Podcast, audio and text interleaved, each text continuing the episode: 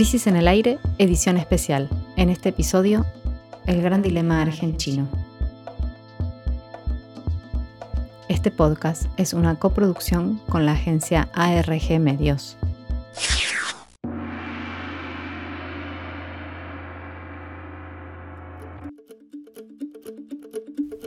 El 6 de julio, la Cancillería Argentina informó que el canciller Felipe Solá se había reunido con el ministro de Comercio de la República Popular China.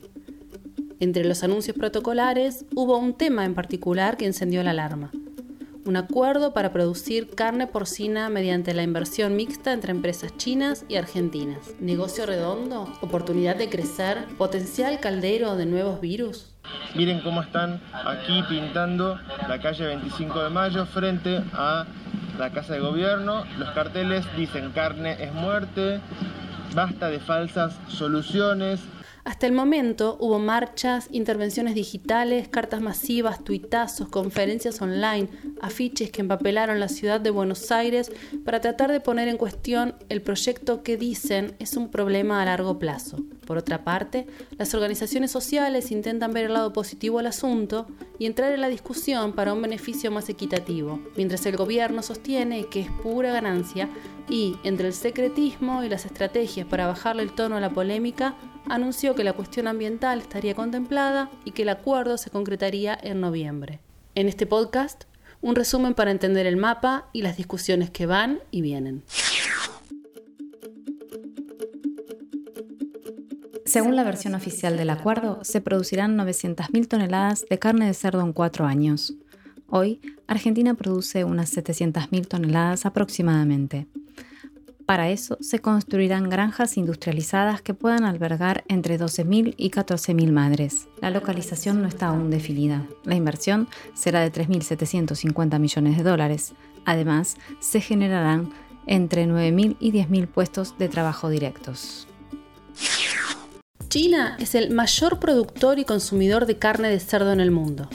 Actualmente, el gigante asiático tiene problemas para el abastecimiento de este tipo de carne porque en 2018 la peste porcina africana afectó al país y debieron sacrificar literalmente y de las formas más brutales buena parte de su stock en poco tiempo. A las pérdidas económicas del sector, la escasez de animales y el peligro ambiental se sumó un significativo aumento en el precio de la carne de cerdo, alimento básico en la dieta de la población.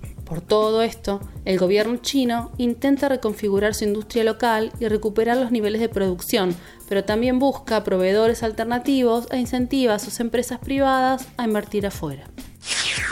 Desde el sector oficial afirman que este proyecto implicaría un crecimiento en la cadena de valor. El ingreso de divisas no es el único punto a favor. Para algunos, el potencial fundamental está en que permitiría dar un paso más allá de la primarización, esto es, dejar de exportar cereales y empezar a exportar proteínas. Pero Argentina tiene que salir del esquema de, exportar graneles porque por ahí no va el mundo, el mundo va por otro lado. Gabriel Delgado, economista agrario, exsecretario de Agricultura y Ganadería y vedor oficial en Vicentín, dice que el acuerdo es conveniente y asegura que se cumplirán los protocolos ambientales. En Asia nosotros tenemos una ventana de oportunidad para mejorar el valor de lo que exportamos y en ese sentido me parece que en esa ventana que tenemos podemos aprovecharla. Ahora bien, dicho esto, creo que em, la, historia, digamos, de esto de, abastecer a China con carne eh, y que ellos puedan venir a invertir acá, me parece es sí, pero, igual que también de manera recíproca hacen los chinos. Eh, con el resto de los países del mundo que quieren invertir en China. O sea, son proyectos que no tienen que, ni que romper este, equilibrios ambientales, o sea que las inversiones tienen que estar bien hechas y los proyectos tienen que ser de economía circular y tiene que haber biogás y las heces tienen que reciclarse y todas las cuestiones ambientales asociadas de bienestar animal tienen que estar en el tope de gama. Y para eso hay que exigir que las inversiones se hagan como corresponden. Por otro lado, me parece que otro de los ejes importantes es el tema de la bioseguridad. Eh, porque si uno tiene mucho apuro en el crecimiento de la población de cerdos y comenzamos a exportar eh, cerdos vivos para, este, aumentar la población en Argentina, nos pone un cero riesgo sanitario. Entonces creo que nosotros tenemos que buscar también la velocidad tal que con, la población de cerdos argentina podamos crecer. Em, y me parece que también nosotros deberíamos, también a la par de, las inversiones chinas, deberíamos también tener una, una apertura de mercados paralelos para no tener una dependencia china tan alta. Delgado destaca la necesidad de aprovechar la capacidad de las instituciones nacionales, como el INTA, las universidades, el SENASA y el potencial argentino mismo, como proveedor de los recursos para este acuerdo y como posibilidad para replantear el sistema de fletes. Creo que nosotros tenemos que, salir de esta cosa binaria este, Argentina creadero del mundo, granero del mundo, o eh, cuidemos el ambiente y no hagamos nada. Yo creo que hagamos las cosas cuidando el ambiente y creo que hay una ventana en Asia para continuar exportando carne que yo tampoco sé muy bien cuánto va a durar, pero seguramente va a durar el tiempo suficiente como para que podamos este, aprovechar muy bien esas ventajas que, este, y que esta situación no empañe ninguna inversión de las que ya venían en marcha y muchos proyectos argentinos. Esto tiene que ser complementario de todas las inversiones argentinas y no puede ser una cosa u otra. Tiene que ser el conjunto del desarrollo sectorial eh, mirando una estructura eh, macroeconómica de la Argentina que les convenga más al conjunto de la población. Y por supuesto, creo que hay que hacer hincapié también en la participación de las provincias este, y los municipios en estos proyectos que son fundamentalmente industriales y que generen mano de obra y exportaciones de mayor valor. En Argentina las principales empresas productoras de cerdo son Pacuca, de la familia Blaquier, Paladini y Aceitera General Dehesa de Roberto Urquía. Desde julio de 2017, en el país funciona también el primer consorcio de exportación de carne de cerdo, Argenpork, formado por 20 empresas. Y en 2019 se formó el Grupo Exportador Porcino Argentino, integrado por 11 plantas. La cadena porcícola derivada de la producción familiar a pequeña y mediana escala concentra más del 66% de las cerdas, pero a pesar de ello, la contribución al valor bruto de la producción es solo de un 6%, y eso pone en evidencia la brecha tecnológica y de productividad que existe. El tema tiene varias aristas y muchas voces salieron al choque. En el maremoto de críticas y discusiones se distinguen dos grandes líneas, los movimientos sociales y el ambientalismo. La Unión de Trabajadores de la Tierra, UTT, entiende la oportunidad que abre China, pero sostiene que los debates gruesos y medidas importantes en torno al modelo agroalimentario argentino hay que darlos de cara a la sociedad. En un documento del Foro Nacional por un programa agrario, soberano y popular, señalan que el proyecto tal como está planteado no es sustentable, ni en lo sanitario ni en lo ambiental y que creará un sector concentrado de la cadena de valor porcina que no contribuye a la democratización de la economía. Se preguntan dónde está la porción de la torta que va a servir para dinamizar la propuesta de la soberanía alimentaria que ellos impulsan. Erika Brene, una pequeña productora de carne porcina militante de la UTT, nos dice. Producimos en nuestra granja de manera sustentable logrando soberanía alimentaria popular y regional. En los últimos años se han implementado políticas públicas que benefician a unos pocos y nosotros quedamos fuera del sistema. Ante el acuerdo con China de producir cerdos a gran escala en 25 megafábricas no estamos de acuerdo por la cría de cerdos hacinados y con todo lo que conlleva. Contaminación del medio ambiente, trabajo para unos pocos y el monopolio de la producción de carne porcina. Los pequeños y medianos productores proponemos producir en granjas en todo el territorio y así lograr un equilibrio sustentable sin contaminación evitando el desarrollo y propagación de nuevas enfermedades, asegurar una, una, alimentación sana y variada, con un Estado presente, con políticas públicas inclusivas que fomenten trabajo, producción y alimentación sana. El sector de la agricultura familiar y campesina no genera necesariamente los dólares que ingresan al país, pero sí produce la mayoría de los alimentos frescos que comemos. El MT Rural, organización de pequeños productores y arrendatarios que integra la Unión de Trabajadores de la Economía Popular, la UTEP, expresó en otro comunicado la necesidad de apostar por la agricultura familiar y en lugar de granjas a gran escala, implementar clústeres o nodos de unidades productivas amigables con el medio ambiente, distribuidas y articuladas en distintos territorios del país para fomentar las economías regionales. Gerardo Damián Rauch, productor chanchero en María Grande y miembro del MTA Rural de Entre Ríos, nos cuenta. La instalación de las megagranjas que se plantea en el, en el acuerdo con China produciría una gran demanda de maíz, demanda de agua y producción de fluente concentrada. Eh, como, como, alternativa se propone un modelo de muchas granjas de menor tamaño, similares a las que a lo que tienen actualmente los pequeños y medianos productores del país haciendo que se federalice un poco la, eh, distribución de estos criaderos, generaría mano, mano, de obra del mismo modo que las megagranjas, pero distribuida a lo largo y ancho del país y con mucho más eh, participación de pequeños y medianos productores. La federalización permitiría un contrapeso potente a la concentración de la producción en pocas manos. Para producir grandes volúmenes exportables de, de cerdo, no necesariamente la producción tiene que estar concentrada se puede eh, trabajar con un modelo similar a lo que es la cooperativa Conaprole en Uruguay o Fonterra en Nueva Zelanda, que se dedican a la, exportación de lácteos, pero los productores están distribuidos a lo largo y ancho de esos países y en, enviar la producción y estas cooperativas se encargan de exportar. Otra pregunta ronda también en estas intervenciones. ¿Qué ocurre si China, por alguna razón, deja de comprar la producción porcina argentina?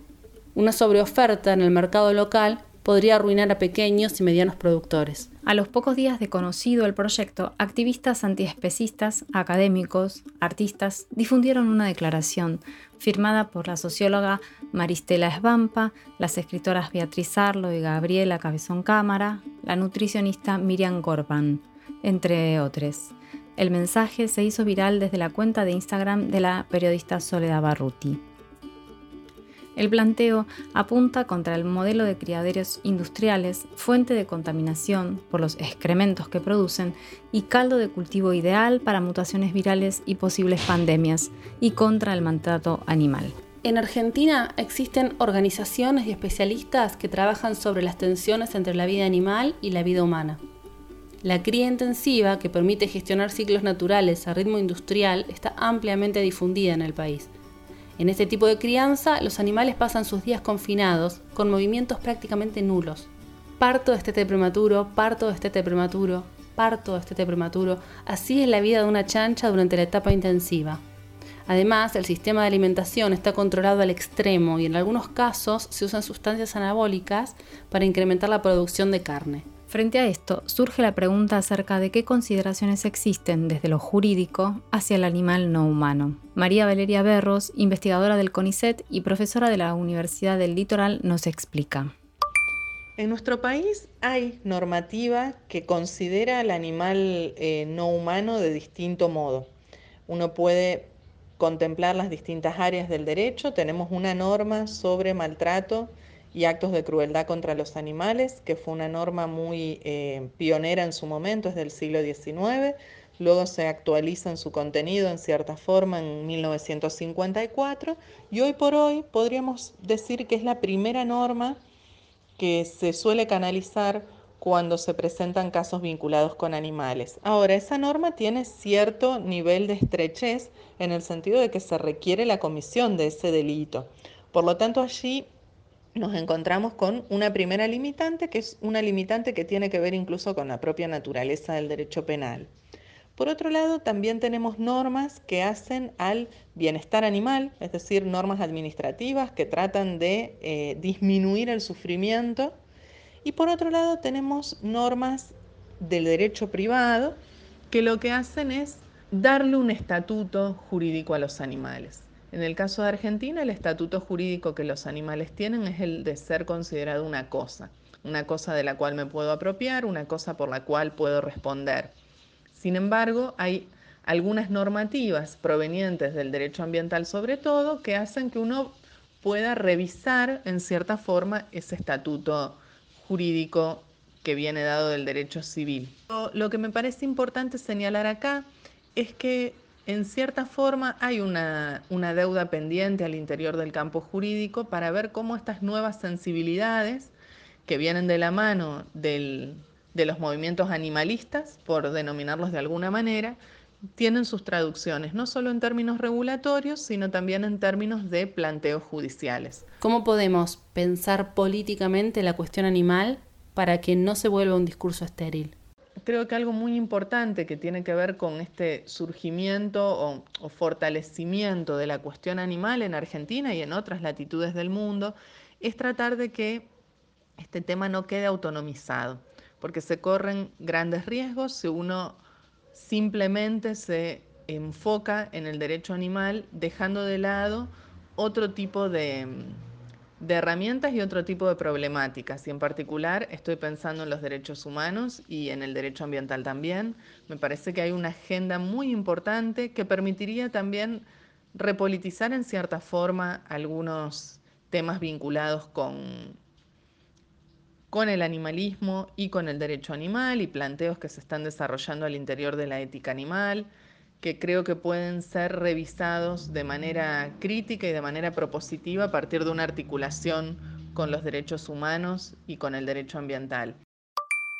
Mercedes Pombo, de Jóvenes por el Clima, explica por qué genera desconfianza este proyecto y la necesidad de hacer una transición a un modelo productivo diferente. En primer lugar, desde Jóvenes por el Clima denunciamos la poca información y la poca claridad de la información en torno al acuerdo que se brindó a la ciudadanía y a las organizaciones sociales, entendiendo que la licencia social en materia ambiental es fundamental y que no se pueden tomar estas decisiones de espaldas al pueblo. En un principio, Cancillería anunció que íbamos a pasar de producir 600.000 toneladas de carne porcina a producir 9 millones, eh, número que figuró también en otros lados y al que después se le sacó un cero. Em, y también que se haya postergado la firma del acuerdo a noviembre para poder incorporar un artículo ambiental, lo cual implica que no se había contemplado desde un principio y además entendiendo que no se puede restringir la perspectiva ambiental a un artículo, sino que tiene que ser algo transversal al acuerdo y que también la misma política y toda política pública se tiene que insertar en un proyecto de país que contemple que necesitamos transicionar hacia otro modelo productivo y en esto se basó la campaña de, mm, Basta de Falsas Soluciones, de la que participó Jóvenes por el Clima junto a otras organizaciones socioambientales, entendiendo que necesitamos eh, planificación para diversificar la matriz productiva, reducir la desigualdad y también entendiendo que las problemáticas socioambientales son un factor importante de eh, desigualdad e injusticia social. Intimonomo dice que este proyecto impacta de tres maneras en lo ambiental, en lo económico y en lo social. Sin tener un, análisis previo de dónde se pueden instalar estas megafactorías, pueden terminar afectando la provisión de agua potable de pueblos o ciudades enteras, que no tienen la infraestructura para bancarse un aumento sideral del consumo de agua necesario. Por otro lado, lo que tenemos que pensar cuando pensamos en las megafactorías es de dónde van a sacar el cultivo para alimentar a esos chanchos porque ahí empiezan a jugar cuentas que más o menos te dan alrededor de 700.000 hectáreas entre maíz y soja, que en algún lado hay que poner, y que no es como se rumoreó a veces de que esas hectáreas ya las tenemos, no, digamos, mientras sea un commodity la soja y el maíz y, la, y, tenga valor en dólares, la gente la va a querer exportar, o sea, eso se va a tener que abastecer con otras 700.000 hectáreas que va a haber que poner encima de algún bosque o encima de algún humedal la tecnología que se va a usar es tecnología que no está acá, con lo cual vamos a tener probablemente que importar maquinaria de China, con lo cual eso ya nos va a hacer un déficit de dólares importante. Y además el acuerdo tiene acotado los años. Recordemos que China ya venía produciendo los cerdos que necesita. No es que no puede, es que elige trasladar el riesgo de que se le mueran ante una eventual epidemia o pandemia, que eso lo vamos a dejar para el final. Pero entonces lo que hay que ver económicamente es si esos dólares van a venir, ¿quién se los va a quedar? Y recordemos que la soja, ¿sí? eventualmente, la soja, el maíz, tienen altísimas retenciones por la alta rentabilidad que tienen esas actividades. Con lo cual, si pasamos a hacer producción porcina, nada nos garantiza que una parte de eso termine yendo al Estado. Por el otro lado, tenemos que casos, por ejemplo, en España se perdieron 5.000 productores de ganadería extensiva con la instalación de megafactorías. Entonces, ahí hay que ver también cómo va a quedar redistribuida nuestra estructura productiva con esta supuesta llegada de dólares. Digamos, ¿a qué costo estamos trayendo estos dólares que ni siquiera sabemos si se van a quedar acá? Todas estas preguntas se podrían contestar con una evaluación estratégica ambiental que nos diga exactamente, que analice en dónde podríamos poner fábricas y de qué tamaño, y ahí ir con nuestra oferta al, gobierno chino y decirle, miren, a nosotros nos da para producir esto, que pueden ser 2 millones extra, pueden ser 5 millones o pueden ser 20. El problema no es el número, el problema es que se está haciendo al revés. Primero se traen los cerdos y después vemos, los revoleamos por el país a ver dónde, dónde caen. Así las cosas están destinadas a salir mal. Bonomo, al igual que antes Delgado, pone el acento en romper la falsa dicotomía entre lo ambiental y lo económico. Cualquier actividad productiva va a tener un impacto ambiental. Lo que nosotros tenemos que hacer como sociedad es poner en una balanza los impactos positivos y los impactos negativos. No ambiente contra economía, que esa es una falsa dicotomía. Tenemos que poner en la balanza los beneficios ambientales y económicos y, los, y las consecuencias ambientales y económicas. Porque el humo de la quema de humedales, el nitrógeno de las megafactorías de cerdo, termina yendo a afectar la calidad de vida de las personas y su economía. Entonces no es que es una cosa o la otra. Pero entonces hay actividades que resuelven problemas y hay actividades que los generan. Los últimos días de octubre, el gobernador de Chaco firmó un acuerdo con la empresa de capitales chino-argentinos Fentian Food para desarrollar en esa provincia tres complejos con cinco granjas cada uno para albergar 2.400 madres. De todos modos, la historia no está cerrada. La firma del memorándum de entendimiento entre Argentina y China se espera para noviembre. No sabemos aún cuándo. Recién entonces habrá un nuevo capítulo en esta historia. Oh,